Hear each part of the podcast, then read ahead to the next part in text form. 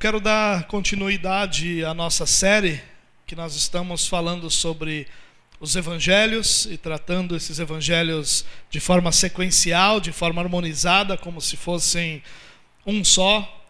E o texto que eu quero tratar com vocês hoje é um texto que deveria ser olhado por nós cristãos com muito mais carinho do que é.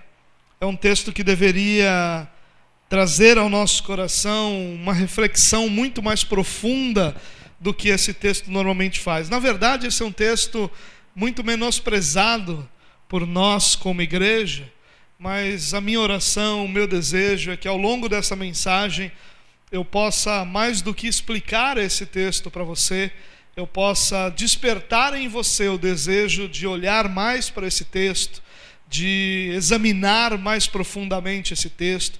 Esse é um texto que apenas nele nós poderíamos ficar diversas semanas, sem nenhuma dúvida. Tratar dele talvez em três, quatro, cinco semanas, porque é um texto muito rico para nós como igreja.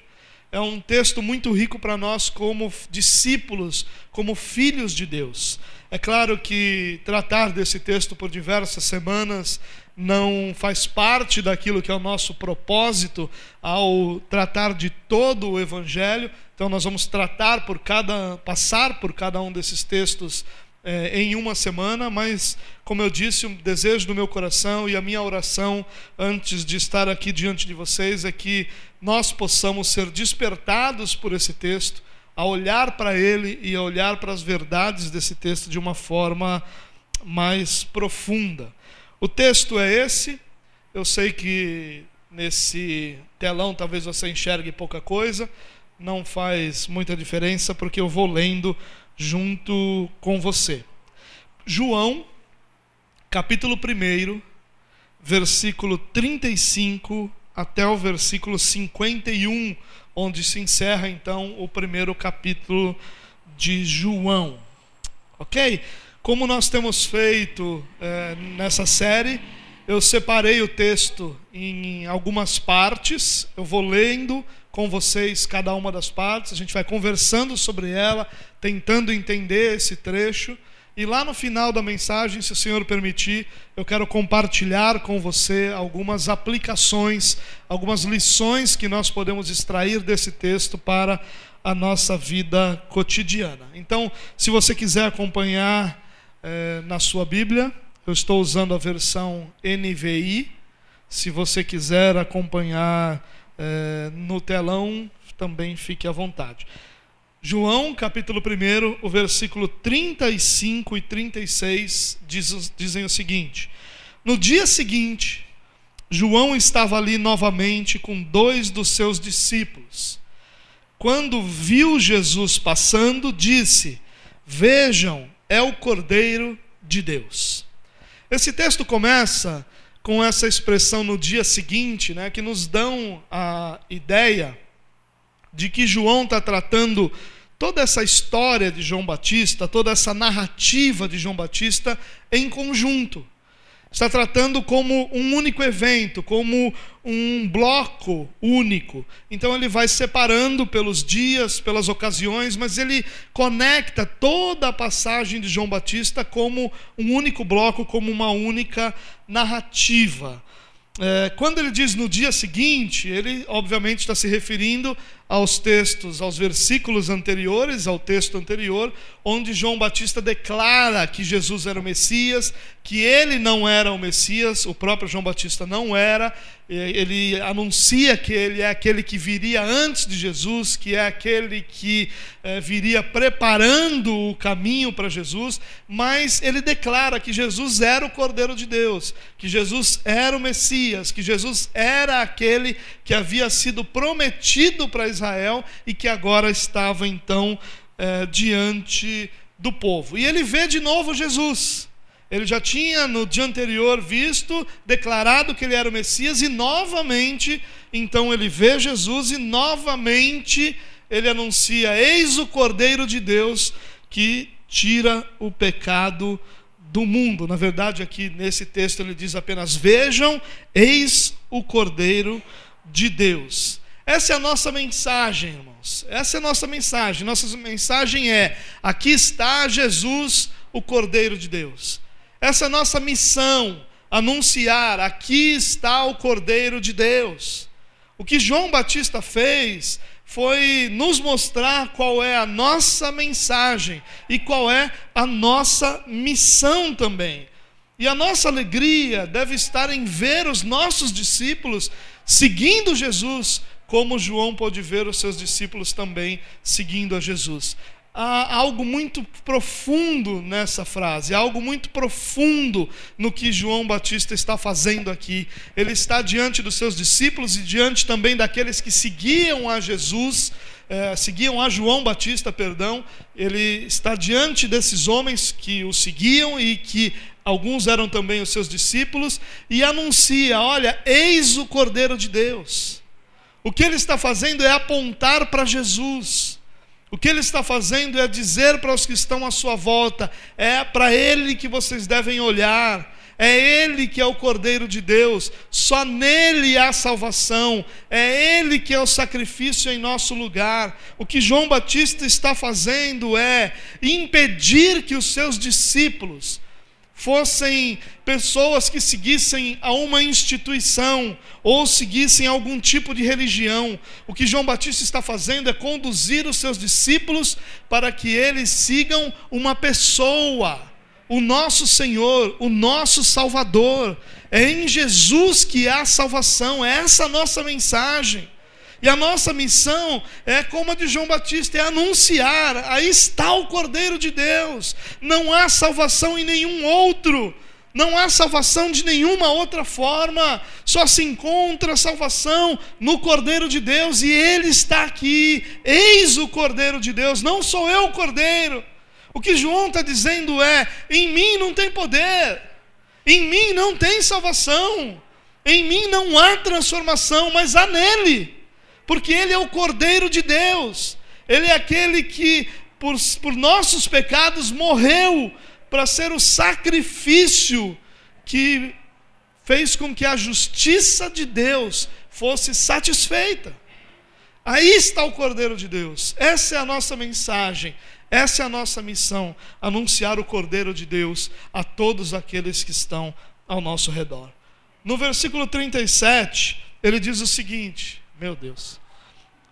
Ouvindo-o dizer isso, escute aí, os dois discípulos seguiram a Jesus. Voltando-se e vendo Jesus que os dois o seguiam, perguntou-lhes: O que vocês querem? Eles disseram: Rabi, que significa mestre, onde estás hospedado? E aqui então, o que acontece? João Batista diz: Eis o Cordeiro de Deus os dois discípulos que estavam com ele fazem o quê? Deixam João e seguem Jesus. E é isso que eles fazem. E é esse, esse tem que ser o desejo de todo aquele que anuncia o Cordeiro de Deus. Que o Cordeiro de Deus seja seguido por essas pessoas. Que o Cordeiro de Deus se torne ele agora aquele que as pessoas seguem, não mais João Batista. Quando eles deixam de seguir João Batista, para João Batista aquilo é um sinal de sucesso, é um símbolo de sucesso, porque o nosso alvo, irmãos, deve ser que os nossos discípulos sigam a Jesus, porque instituições mudam, pessoas mudam, realidades que nós temos hoje é, como grupo mudam. Mas o Cordeiro de Deus, ele permanece o Cordeiro de Deus para todo sempre. E é nele que nós encontramos segurança para a nossa salvação. A segurança da nossa salvação não está na nossa denominação, não está no nosso local de reunião, não está nos nossos pastores, não está em absolutamente nada senão no Cordeiro de Deus, porque só Ele tira o pecado do mundo. Isso precisa ser muito claro para nós. Isso precisa ser motivo de alegria para todos nós. Quando o Cordeiro de Deus é seguido por aqueles que nós estamos cuidando. Quando o Cordeiro de Deus se torna a referência, ele se torna a referência daqueles que andam conosco. E isso deve causar grande alegria para nós. Mas Jesus os vê seguindo, Eles vão atrás de Jesus. Jesus está andando. João Batista diz: Ó, lá está o Cordeiro de Deus. E os discípulos dão tchau a João e seguem Jesus. Jesus se volta, vê dois homens seguindo-os e faz uma pergunta a eles: O que vocês querem? É claro que essa pergunta se refere ao momento que o evangelista está tratando. É claro que Jesus está ali, primeiramente, perguntando para eles: por que, que vocês estão me seguindo? Vocês estão fazendo o que atrás de mim? Se fosse hoje, não tinha pergunta, né? o cara corria. Se os dois discípulos estivessem de moto, então Jesus não esperava. Jesus sumia, né? e qualquer outro também sumiria. Mas Jesus para e pergunta para eles: o que vocês querem? É claro que Jesus está perguntando: por que vocês estão me seguindo? Por que vocês estão andando atrás de mim? É claro que a pergunta tem a ver com o momento, mas essa pergunta também é uma pergunta que vai além disso. O evangelista, inspirado pelo Espírito de Deus, usa essa pergunta de forma muito mais profunda. Porque essa é a pergunta que Jesus faz continuamente a todos aqueles que o seguem: O que você quer? Por que, que você está me seguindo? Qual é a razão de você caminhar comigo? Qual é a razão de você me seguir? E essa é a pergunta que Jesus faz para todos nós. Mas a resposta dos discípulos é interessante. Eles não dizem, nós estamos te seguindo por razão A ou B. Os discípulos dizem, onde você está hospedado?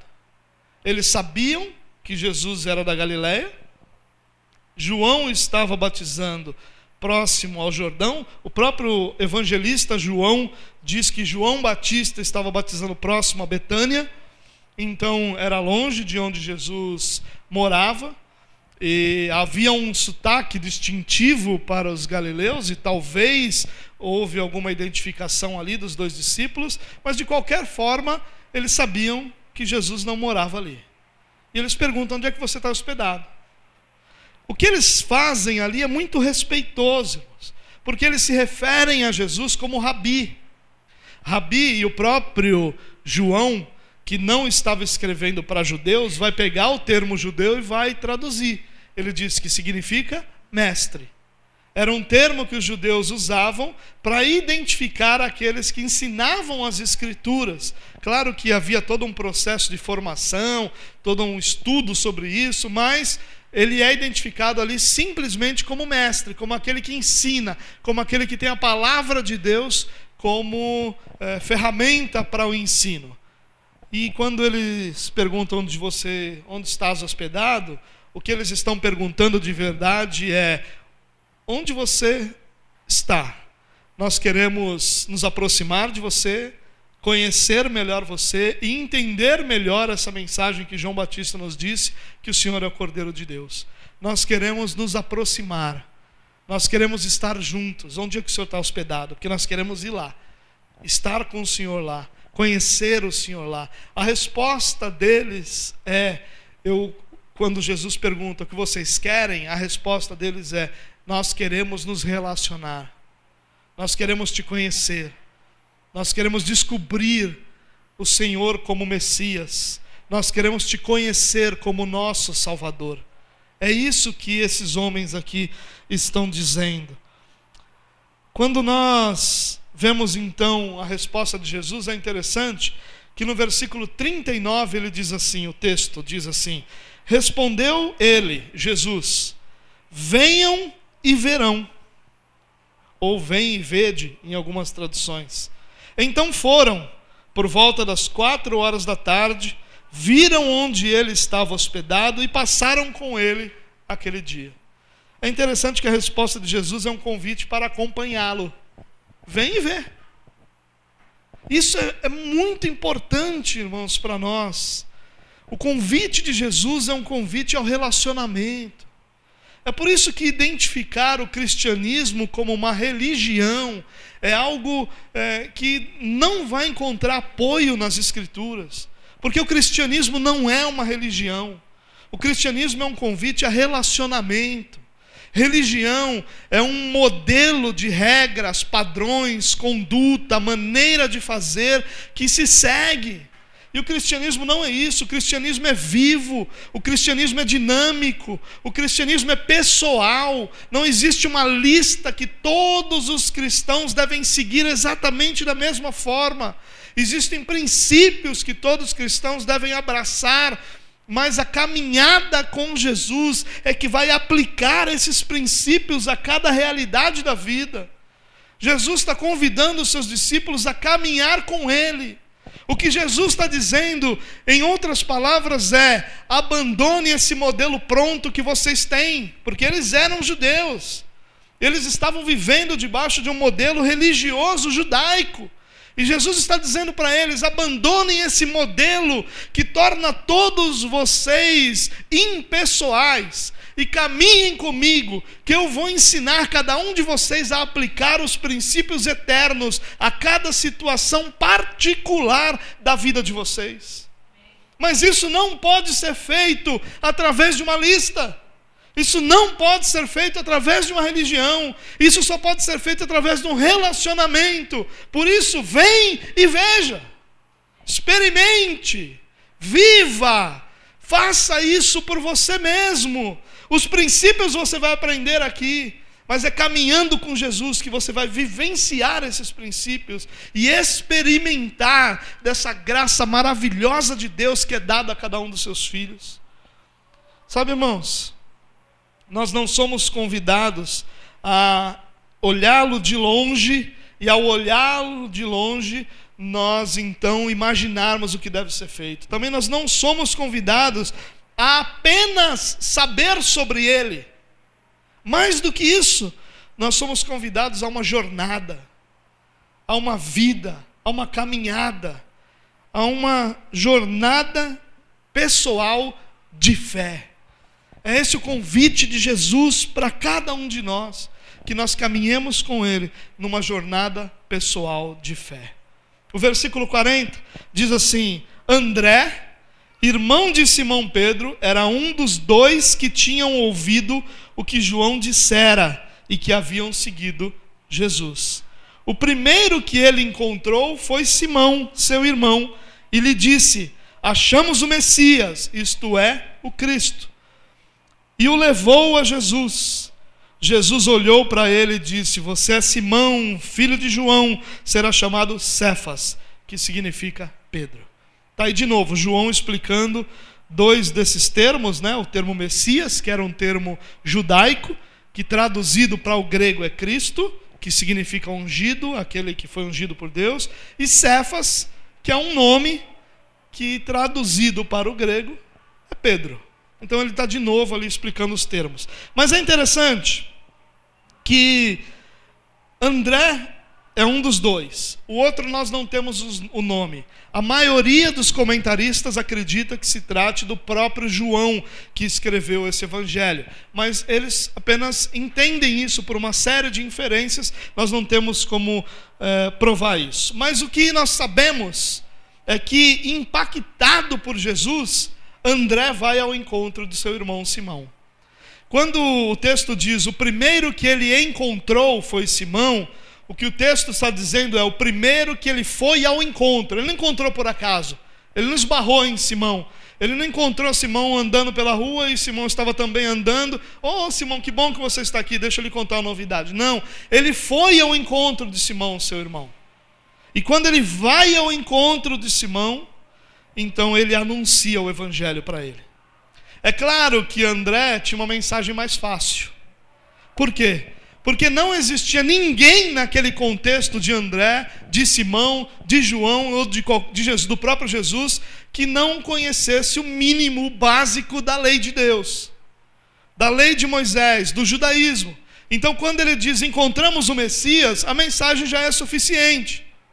Mas a mensagem depende desse contexto todo, contexto que Simão tinha.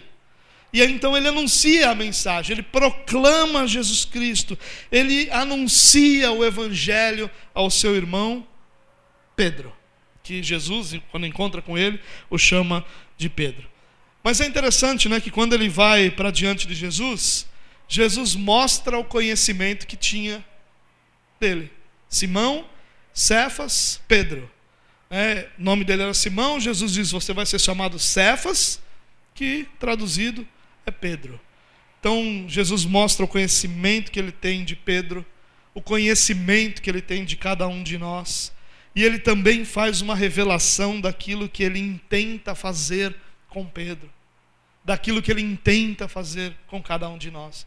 Quando ele diz: Você será chamado Cefas.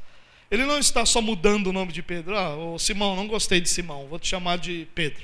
Não é isso. Jesus não está colocando um apelido nele. Jesus está declarando a Simão: Simão, eu tenho para você a intenção de te transformar. E essa tua transformação, talvez para nós isso seja complicado. Se qualquer um de nós aqui inventar de mudar de nome, dificilmente entre nós alguém vai compreender a razão disso acontecer. Mas o que Jesus está fazendo aqui não é só uma mudança de nome, o que ele está fazendo aqui tem muita base dentro da cultura judaica, porque o nome tinha uma conexão com o caráter. O próprio Deus, por exemplo, transforma ou muda o nome de Jacó para Israel, porque ali simbolizava uma transformação de caráter. E o que Jesus está dizendo para Pedro aqui é: Pedro, minha intenção é transformar o teu caráter. E quando eu fizer essa transformação, você não será mais identificado como Simão, mas será identificado como Pedro. Porque isso é o que vai revelar o teu caráter. É isso que vai mostrar quem você é. Jesus tem um profundo conhecimento de cada um de nós. E Jesus tem também a intenção de transformar cada um de nós. Essa é a revelação que Jesus está fazendo aqui a Pedro.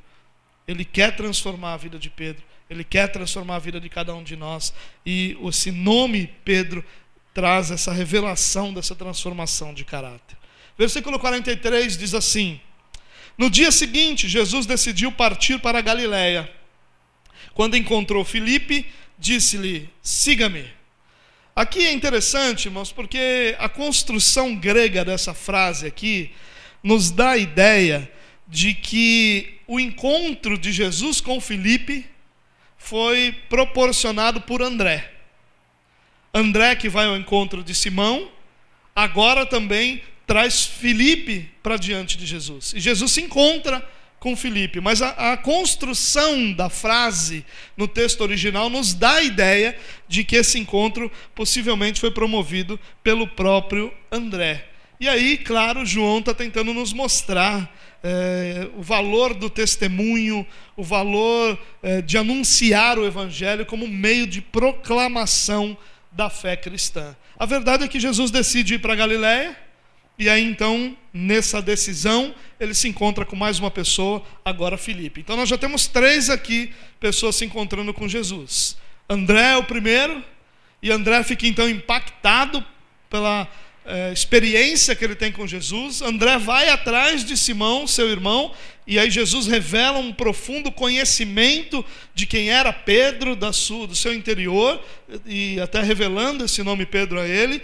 E agora então nós é, temos aqui é, pelo texto André também conduzindo Filipe a Cristo, mostrando o valor, a grandeza, a importância de testemunhar de Jesus Cristo. Mas a questão é que quando Jesus encontra Filipe, o que ele diz para Filipe é: siga-me. Tudo parece muito simples, né? É claro que o texto está muito condensado aqui. É claro que o diálogo não está completo aqui. É claro que o que o evangelista está fazendo aqui é resumir a ideia central de todo um diálogo que aconteceu. Mas o que nós temos aqui é Jesus dizendo a ele: siga-me. Esse é o resumo. O resumo do que Jesus diz para aqueles que estão diante dele é esse: siga-me. Ainda que haja todo um restante de um contexto, compreensão, teologia, ministério, um monte de outros nomes técnicos, o que Jesus diz para todos aqueles que vão adiante dele é: siga-me. Esse é o resumo de toda coisa. Esse é o resumo de tudo aquilo que nós vivemos como cristãos. Nós seguimos a Jesus. O convite de Jesus é: siga-me. Simplesmente siga-me. Versículo 44 diz: Filipe, como André e Pedro, era da cidade de Betsaida. Filipe encontrou Natanael e lhe disse: Achamos aquele sobre quem Moisés escreveu na lei e a respeito de quem os profetas também escreveram: Jesus de Nazaré, filho de José.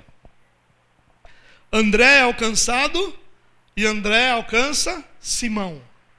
André promove o encontro de Filipe com Jesus e Jesus convida Filipe a segui-lo. Agora Filipe, seguindo a Jesus, vai a Natanael. E assim se multiplica o reino de Deus. Quem é alcançado, alcança. Quem viu a Cristo, testemunha do que viu.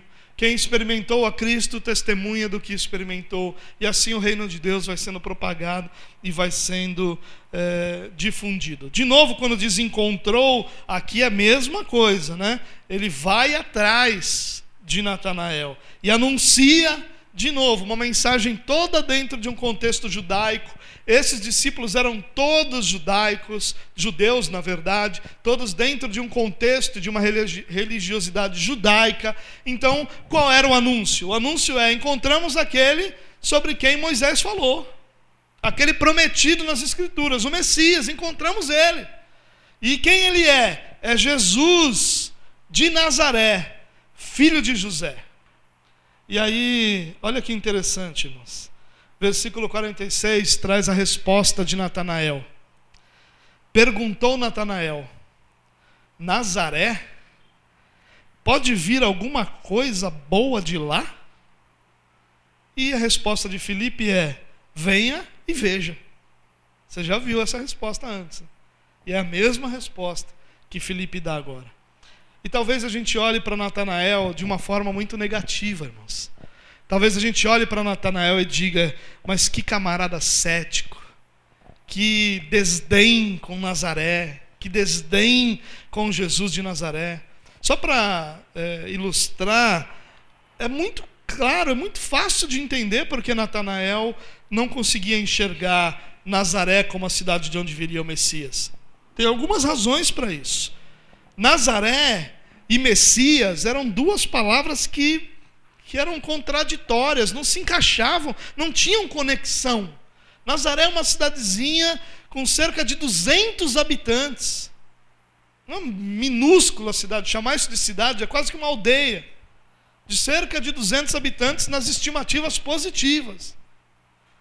E o Messias é aquele que é o redentor de Israel. Não, não tem uma conexão entre as duas coisas. Além disso, Nazaré fica na Galileia dos gentios. Você já ouviu, obviamente, essa expressão, Galileia dos gentios. O que, que aconteceu, irmãos? No Antigo Testamento, nós encontramos que quando o povo sai, preste atenção nisso para você compreender um pouquinho o, como era a cabeça de Natanael. O povo sai do Egito e chega a Israel. Israel é dividido, a nação de Israel é dividida em 12 regiões, as 12 tribos de Israel. Né? Na verdade, nós não temos é, duas das tribos, mas nós temos Manassés e Efraim, que eram dois dos filhos é, de José, e aí se completam as 12 tribos de Israel. Mas lá na frente, no período dos reis, esse reino, que era uma nação inteira, apesar de dividido pelas tribos, era uma única nação. As tribos se tornaram uma espécie de estados em Israel, doze. Na época dos reis, há um rompimento entre o reino do norte e o reino do sul. O reino do sul, com a tribo de Judá e a tribo de Benjamim, passa a ser chamado de Israel, passa a ser chamado, na verdade, de Judá. E o reino do norte, com as dez tribos restantes, passa a ser chamado de Israel. Quando o povo. E aí agora tem dois reis: um rei de Judá e um rei de Israel. Quando você lê o livro dos reis, você começa a ver essa divisão entre o reino do norte, reino do sul, reino de Israel, reino de Judá. E é interessante que a partir daí há uma idolatria crescente no povo de Israel. E o reino do norte, com as dez tribos, é atacada e dominada pela Assíria. E os assírios, como qualquer reino naquela época, pegavam as pessoas mais valiosas, valiosas no sentido de serem, por exemplo, médicos, engenheiros, profissionais de alguma área, capazes, e também as pessoas com posses, e levavam para o reino deles para servir lá. e deixavam normalmente as pessoas mais pobres, sem capacitação profissional, sem muita condição de reconstruir o lugar além das principais cidades, das principais cidades serem destruídas, eles permitiam que pessoas de outros reinos, principalmente do próprio reino, viessem habitar nessa terra e fazer a vida como imigrantes. É isso que acontece com o reino do norte. E a Galileia ficava ao norte de Israel. E a Galileia é o lugar onde mais gentios vieram morar. E além disso, era fronteira com regiões onde gentios moravam. Só para lembrar você, eu sei que você sabe disso, mas gentil é toda pessoa que não é judeu de nascimento. Então, todo brasileiro é gentil. O, o outro povo que existe, senão gentil, é judeu. Então, ou é judeu de nascimento ou é gentil. Ou seja, 99,99% ,99 do mundo é gentil né, já que a população de Israel é minúscula proporcionalmente ao mundo. Mas ali há uma mistura muito grande, muitos gentios. Os judeus não permaneceram puros ali. Ou seja, era uma região que os judeus do norte, ou aliás, do sul, não consideravam uma região de pessoas que serviam a Deus de verdade que eram dignas do nome de judeus, eles eram a Galiléia dos gentios. O Galileu era, era ignorado, era alguém que não tinha valor algum dentro da religiosidade. Por quê? Era em Jerusalém, lá no reino de Judá, lá no sul de Israel que estava o templo, lá estavam os saduceus, lá estavam os fariseus, lá estavam os principais líderes religiosos de Israel. Então, a ideia de Natanael é lá no norte não tem nada. Além disso, Nazaré nunca foi citada no Antigo Testamento. Como é que ele imaginaria que ali teria algum valor? Só que Nazaré, irmãos, é um símbolo. Nazaré simbolizava aquilo que Jesus precisava como identificação. Ser chamado de Nazareno apontava para o desprezo que Jesus e os seus discípulos receberiam.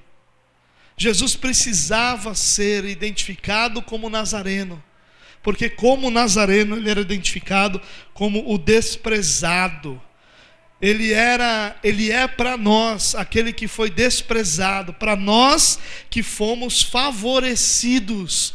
Nós reconhecemos em Jesus o Nazareno, aquele que foi desprezado, para que nós recebêssemos do favor de Deus.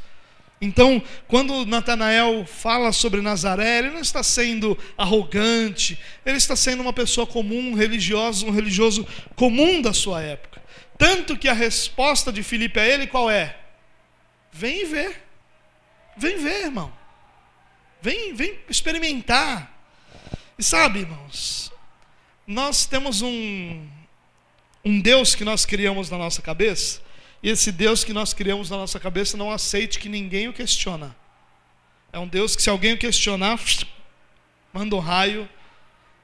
E aqui nós vemos que Deus não se ira com aqueles que buscam respostas. Deus não se ira com aqueles que querem saber como as coisas são. Deus não se ira com aqueles que sabem que Nazaré não tem importância nenhuma na história de Israel e agora o Messias está sendo identificado com ela e ele quer saber por quê. Jesus não se ira. O convite de Jesus, através de Filipe, é: vem experimentar. E esse, essa tem que ser a nossa postura, irmãos. Nós muitas vezes nos iramos contra aqueles que querem respostas. Hoje em dia, na cultura da nossa igreja evangélica brasileira, aqueles que questionam, que estão em busca de respostas, são rotulados como rebeldes. Quando na verdade eles estão fazendo aquilo que devem fazer, buscar respostas, porque a nossa fé não é uma fé tola, muito menos uma fé cega. A nossa fé é fundamentada naquele que vive e que tem respostas às nossas perguntas. É claro que para muitas delas nos falta capacidade de compreensão, mas nunca nos faltará respostas. Deus não se ira com aqueles que buscam resposta.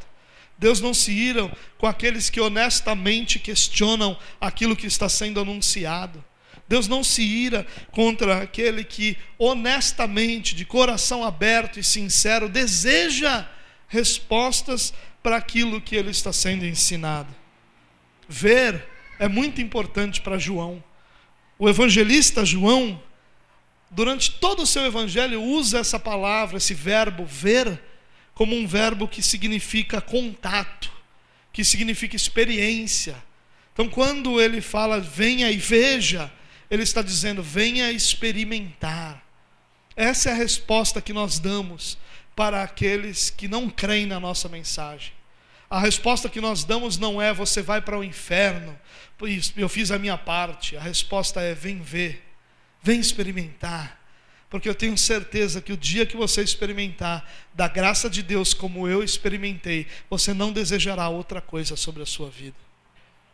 No versículo 47, para a gente terminar essa parte do texto, diz assim: Ao ver Natanael se aproximando, disse Jesus: Natanael vai ver. Felipe diz para ele: Vem ver. E Natanael vai. Eu vou ver esse negócio aí. Quero saber por que, esse camarada é o Nazareno. Se Nazaré nunca é citado no Antigo Testamento. Se não tem importância nenhuma. Se é um lugar na Galiléia, eu quero ver. E aí Jesus vê Natanael se aproximando.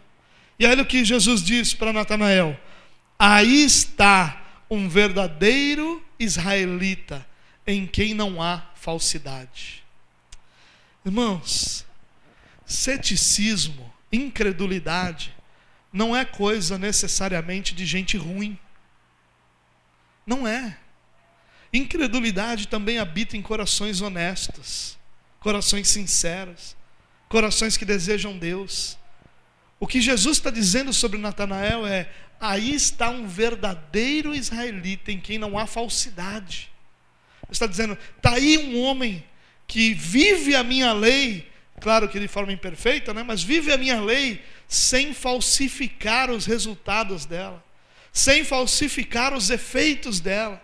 Ele não vive uma religiosidade falsa, ele é honesto naquilo que ele experimenta e que ele vive debaixo da lei. Mas ele era cético. Ele não creu na mensagem de Filipe. Ele quis ver, ele quis experimentar. E nós normalmente nos revoltamos contra aqueles que querem mais respostas que querem saber mais, que querem entender melhor.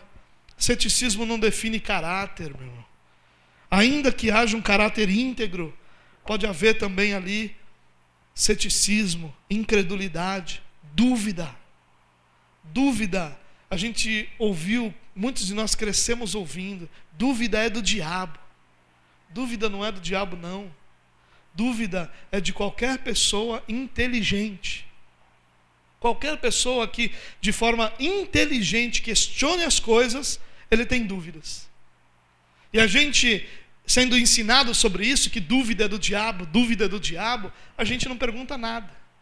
E aí o que a gente sabe sobre a nossa fé é quase nada. Porque o que a gente sabe é só o que a gente ouviu. E a dúvida que eu fiquei, não, posso perguntar, dúvida é do diabo. Deve ser o diabo que está botando isso na minha cabeça. Sai daí, diabo, eu creio lá no que está escrito. E não sei nada. O nosso conhecimento necessita do questionamento. Nosso conhecimento necessita da pergunta. Nós precisamos questionar aquilo que nós estamos ouvindo. Paulo chama essas pessoas de nobres. Lucas, na verdade, chama essas pessoas de nobres. Porque eles ouviam Paulo e iam conferir. Será que é isso mesmo? Será que o que Paulo está falando é isso mesmo? Olha, ele citou lá tal passagem do profeta Isaías. Vamos conferir se é isso aí mesmo que ele está dizendo. E ninguém chamou eles de rebeldes.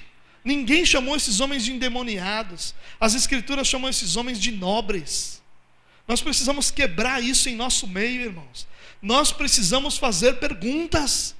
Nós precisamos questionar. Nós precisamos buscar respostas para que a nossa fé seja firme, alicerçada, se sustente no meio da crise. Porque está cheio de gente por aí que fica arrotando santidade, arrotando fé, mas na primeira crise o camarada desmonta igual geleia fora da geladeira, igual gelatina fora da geladeira. Mesma coisa, desmonta. Na primeira crise. Por quê? Porque é uma fé teórica, é uma fé de ouvir falar, não tem solidez, não tem fundamento, não tem base. Você precisa de base, sua fé não é uma fé burra, meu irmão. Sua fé é uma fé inteligente, porque o nosso Deus é um Deus inteligente, criou todas as coisas do nada.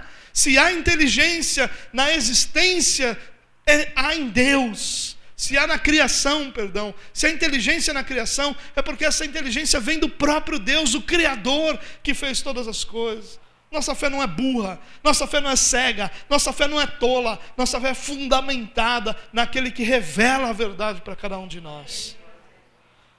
Para a gente terminar essa parte, Natanael pergunta assim: De onde você me conhece? Natanael se surpreende, né? Você me conhece de onde? Nunca te vi. E aí Jesus responde para ele: Eu o vi quando você ainda estava debaixo da figueira, antes de Filipe te chamar. Então Natanael declarou: Olha, deu vontade de cantar aqui. Né? Mestre, tu és o filho de Deus. Viu só? Seu filho sabe, se eu trouxer ele aqui, ele sabe cantar essa musiquinha, que ele aprendeu na aula do catecismo. E eu também, né? Pelo que parece, está claro. Mas Natanael declara o quê? Mestre, tu és o filho de Deus, tu és o rei de Israel. O que que, o que, que Natanael estava fazendo embaixo da figueira, eu não sei. E ficar tentando especular sobre isso não vai levar a gente para lugar nenhum. Mas uma coisa a gente pode saber sobre isso. O que Natanael estava fazendo, falando ou pensando, só o Messias tinha como saber. E quando ele diz eu te vi debaixo da figueira, ele está dizendo para Natanael, quando você estava lá debaixo da figueira, falando, fazendo ou pensando, nós não sabemos. Eu sei o que você estava fazendo lá. Eu estava lá com você, eu vi você lá. E aí ele diz: opa, Natanael é impactado pelo profundo conhecimento que Jesus tem da vida dele. Natanael é impactado pelo que Jesus diz. Não porque ele diz que viu lá eh, Natanael, não, mas pelo contexto todo, que nos é oculto, mas pelo contexto todo. O que Natanael estava fazendo, pensando ou falando, só o Messias tinha como saber. E o Messias está dizendo para ele: Eu sei, eu estava lá, eu te vi. Antes de chamar, quando você estava na figueira, eu vi. Ele diz: opa, esse é o Messias. E aí Natanael já escancara. Natanael vai de um, de um ponto a outro. Ele, num primeiro momento, diz: de Nazaré não pode vir nada bom. Do outro lado, mestre, tu és o filho de Deus, tu és o rei de Israel. Já rapidamente ele faz essa declaração profunda sobre quem é Jesus. Jesus, quando diz eu te vi debaixo da figueira, não está tá fazendo uma reprimenda sobre Natanael, não está fazendo algo negativo a Natanael. Mas olha o que diz no versículo 50. Jesus disse: Você creu porque eu te disse que o vi debaixo da figueira. Você verá coisas maiores do que essa. Não é uma pergunta. Ele não está dizendo, você crê porque. Eu... Não, ele está dizendo, você crê porque eu disse que te vi debaixo da figueira. Mas você verá coisas maiores do que essa. Então acrescentou: Digo-lhes a verdade, vocês verão o céu aberto e os anjos de Deus subindo e descendo sobre o filho do homem. Jesus não está repreendendo Natanael, Jesus está dizendo assim: Você creu porque eu me revelei a você. Mas eu quero te dizer que se você andar comigo, você verá coisas maiores do que aquelas que hoje você sabe e conhece. Essa é a certeza que nós temos na nossa caminhada com Jesus. A cada dia que nós caminhamos com Ele, nós vivemos experiências que nós não tínhamos ainda. Nós conhecemos realidades que nós não conhecíamos ainda.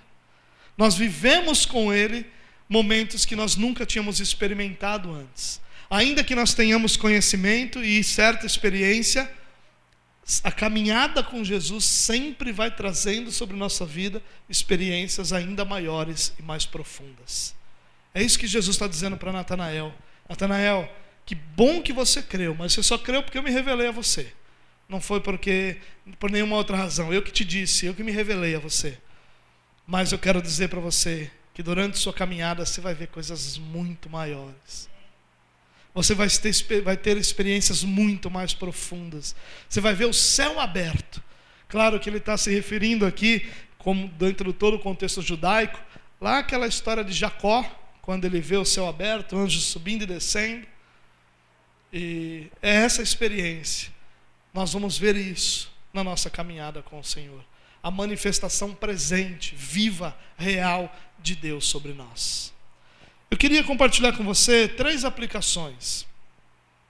Nós poderíamos falar de diversas, talvez dezenas de aplicações aqui, mas eu quero me concentrar só em três, para que a gente possa encerrar essa mensagem e, quem sabe, Deus nos agraciando, guardar no nosso coração essas três lições para a nossa vida.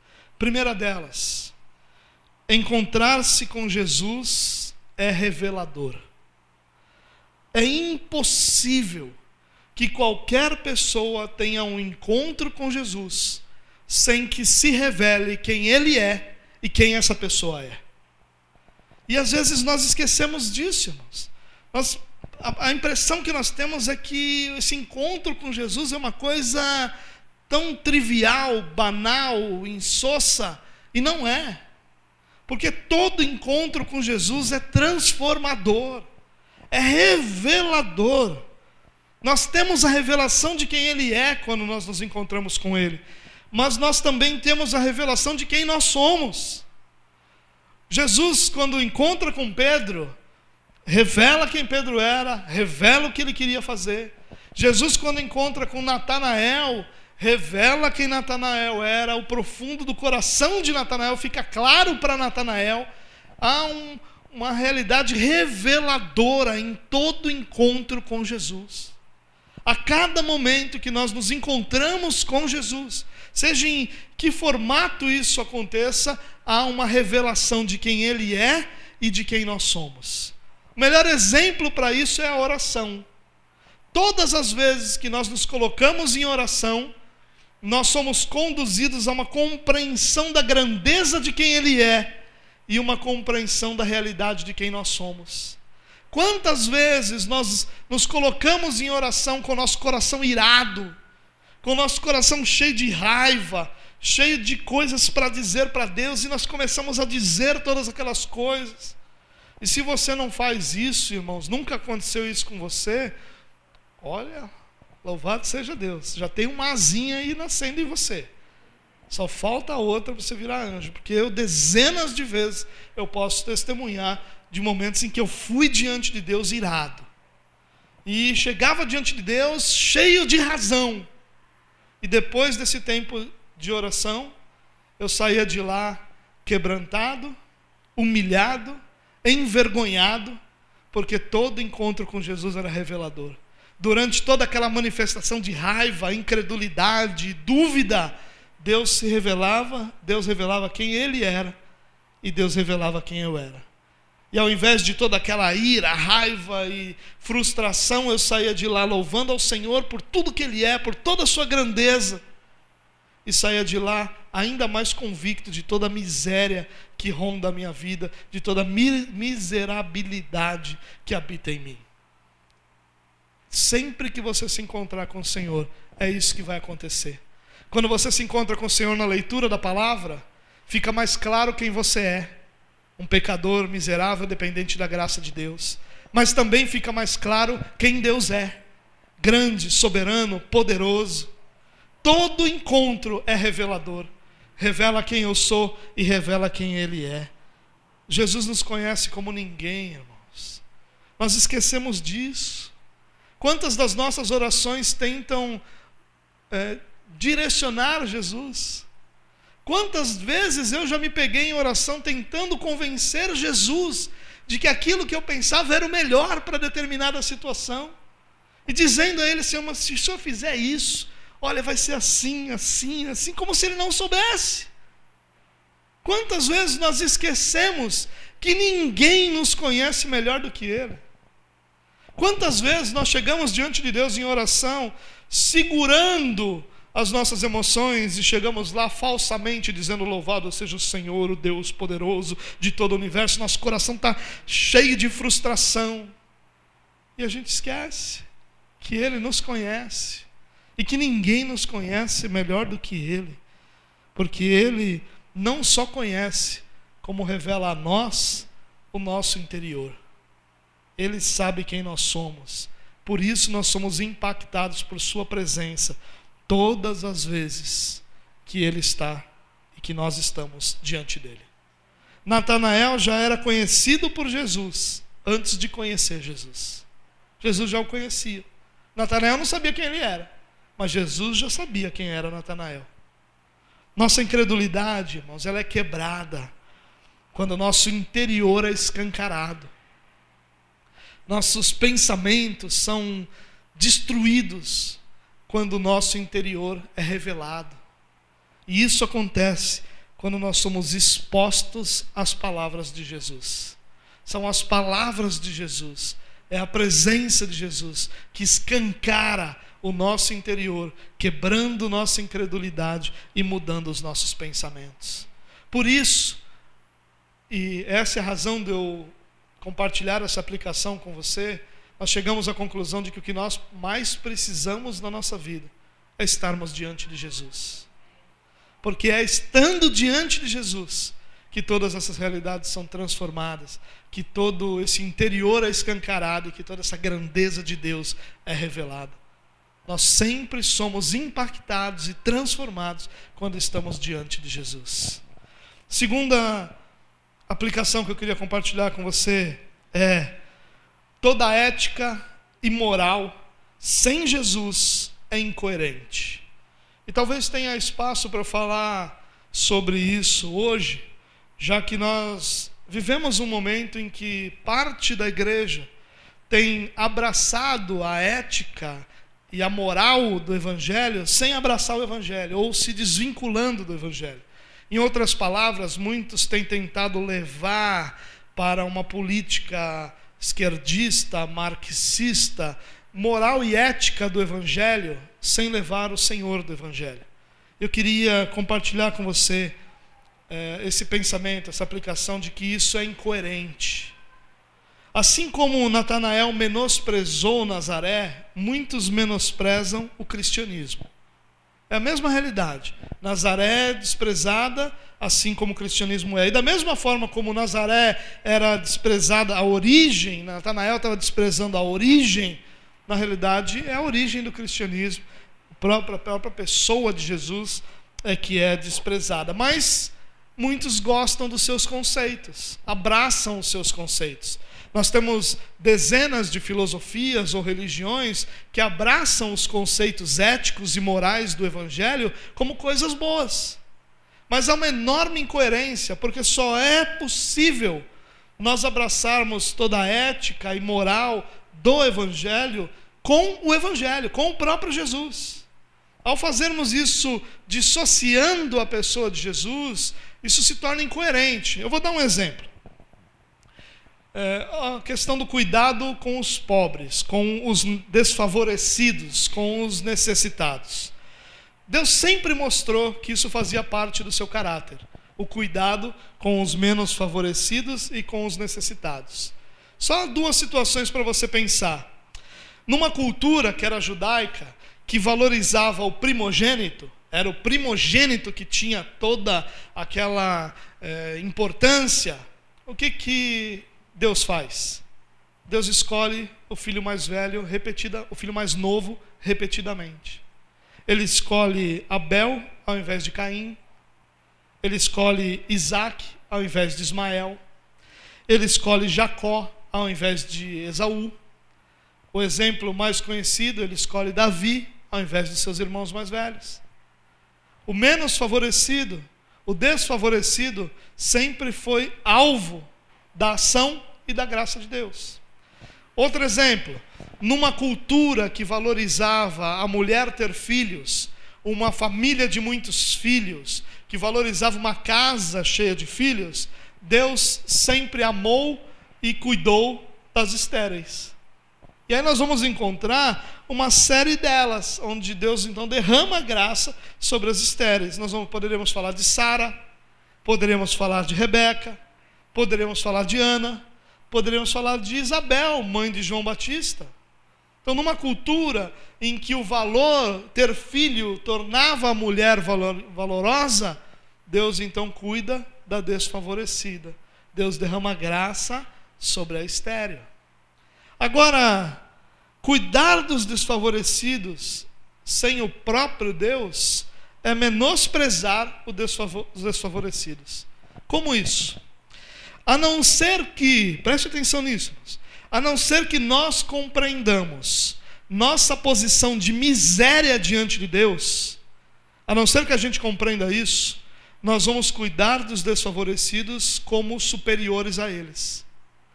Nós só vamos cuidar dos desfavorecidos como Deus cuida dos desfavorecidos se nós compreendermos primeiro a nossa miséria. Aí nós vamos compreender que eles, os desfavorecidos, e nós somos exatamente a mesma coisa.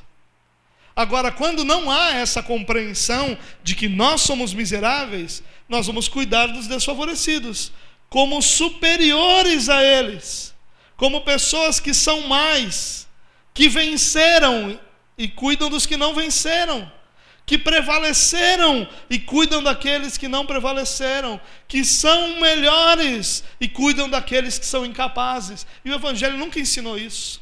Nós não cuidamos dos desfavorecidos porque eles são incapazes ou inferiores. Nós cuidamos dos desfavorecidos porque, do, da mesma forma como nós recebemos graça do Senhor, sendo nós miseráveis, nós queremos que essa mesma graça alcance outros miseráveis como nós. Sem isso, o que sobra de toda essa ação social é arrogância. Sem isso, o que sobra de todo esse trabalho em favor dos pobres é uma soberba. Nós somos os guardiões dos valores, dos princípios e da vida do pobre. Por que nós somos os guardiões? Nós somos guardiões de coisa alguma. Nós somos tão miseráveis quanto qualquer outro ser humano. Mas como nós somos, nós alcançamos graça, favor e não mérito. Nós alcançamos favor de Deus.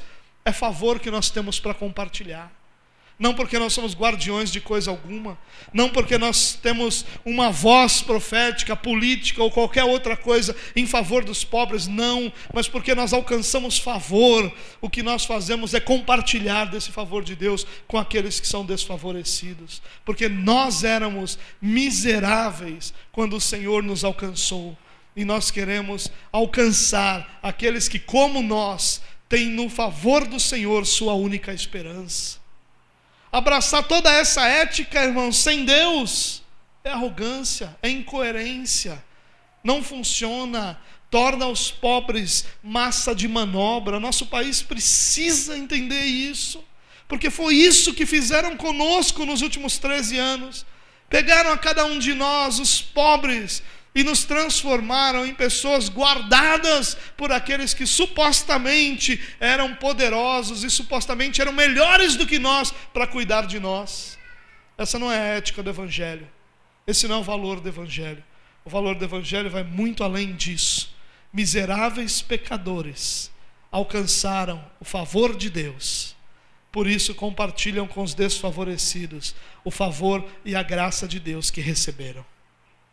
Essa é a nossa ética, essa é a nossa vida, é isso que nós fazemos.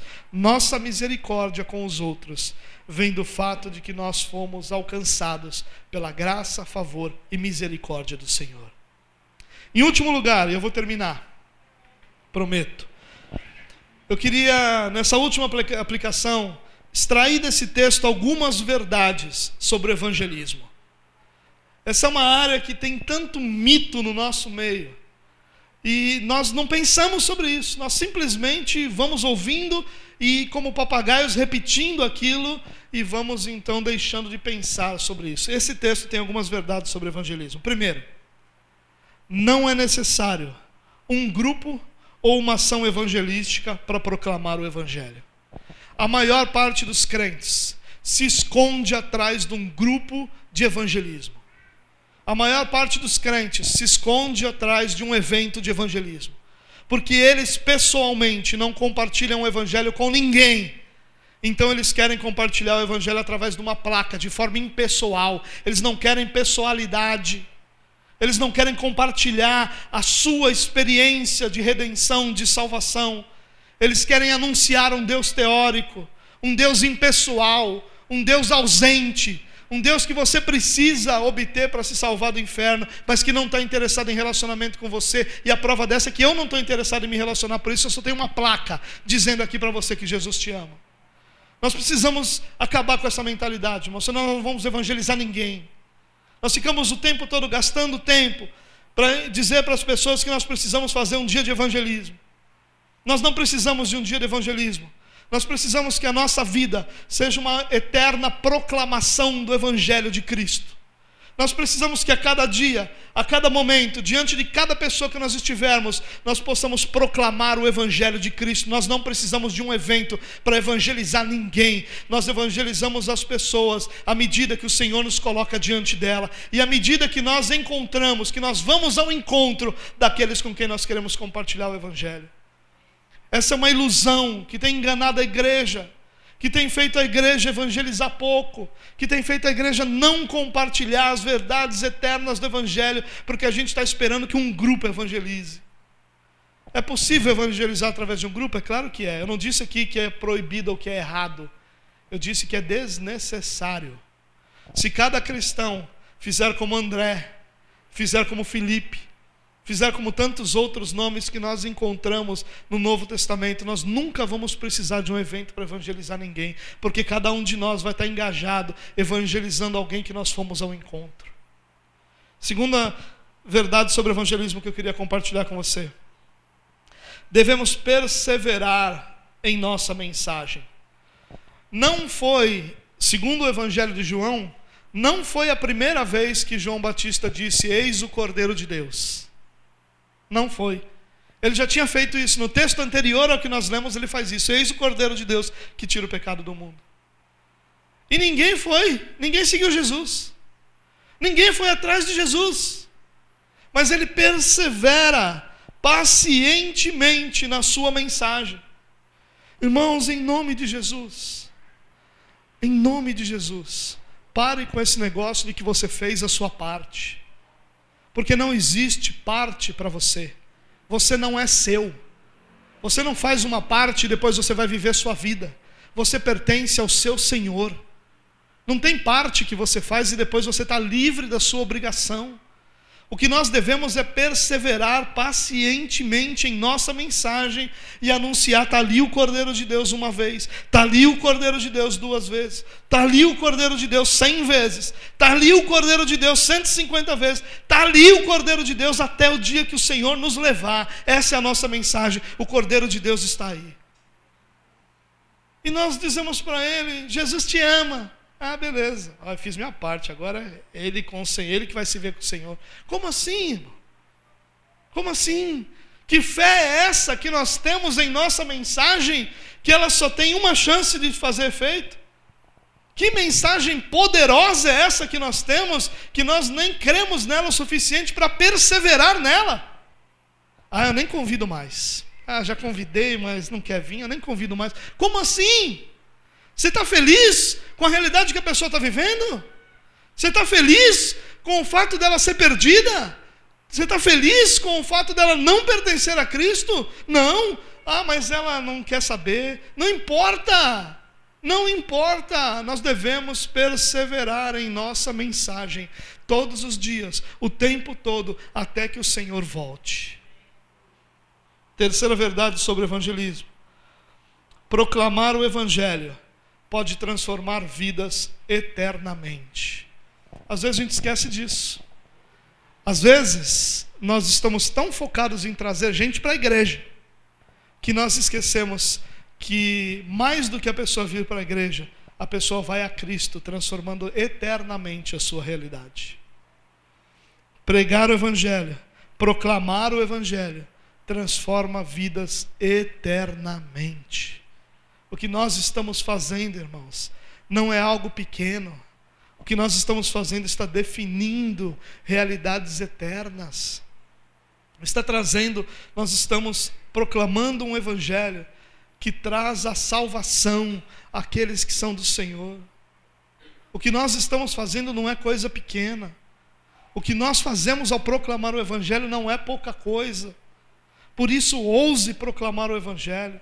Tenha coragem de proclamar o Evangelho. Não se envergonhe dele, porque o efeito da proclamação do Evangelho é transformação da eternidade daqueles que são atingidos por essa mensagem.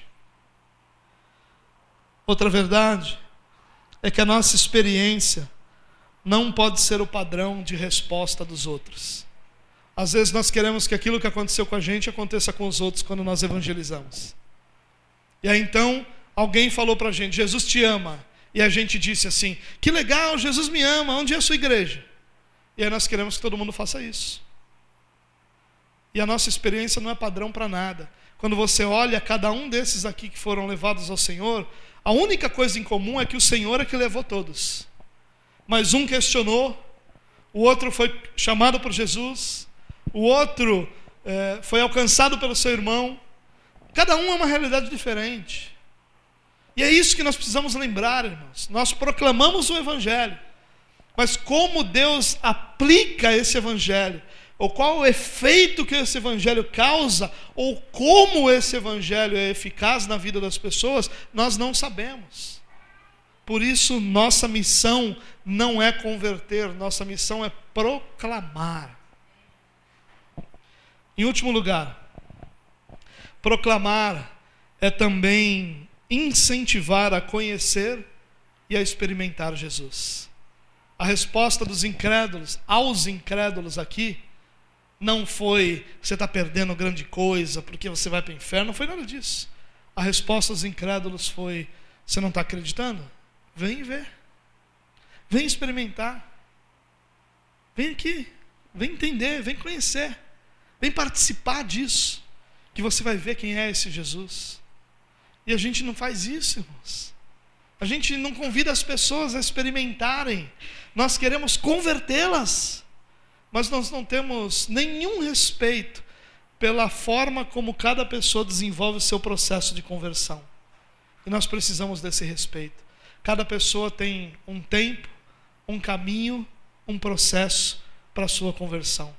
E o que nós precisamos é, de, de maneira uniforme, trazer todas essas pessoas que são tão diferentes a experimentar da graça que nós temos experimentando, experimentado, a ter contato, a se conectar com essa verdade do evangelho. Se nós aprendermos algumas dessas coisas sobre evangelismo, irmãos, nosso evangelismo vai ser muito mais eficaz. Nós vamos poder chegar para as pessoas e dizer: olha, há uma vida eterna para você. E como você vai definir essa vida eterna depende da sua fé em Jesus Cristo. E quando a pessoa diz, ah, mas esse negócio de Jesus Cristo, religião, não quero isso aí não. Vem ver. Vem experimentar comigo. Vem ter contato com isso. Vem entender melhor. Você não sabe do que você está falando. Quando você fala de igreja, você não sabe o que você está falando. Você teve no máximo experiência com alguma. Você não sabe o que é a igreja de Cristo Jesus mesmo. Você sabe o que era aquele grupo com quem você se reuniu. Você sabe o que você vê na televisão, você sabe o que você ouviu falar, mas vem experimentar. Eu queria terminar te lembrando que o Salmo 34 faz esse convite. Venha e veja como o Senhor é bom. Venha experimentar da bondade de Deus. Essa é a nossa mensagem. Essa é a nossa paciência, essa é a nossa demonstração de amor. Vem ver, vem experimentar, que eu tenho certeza que a graça de Deus vai te abraçar de uma forma que nunca mais você vai querer ir embora daqui.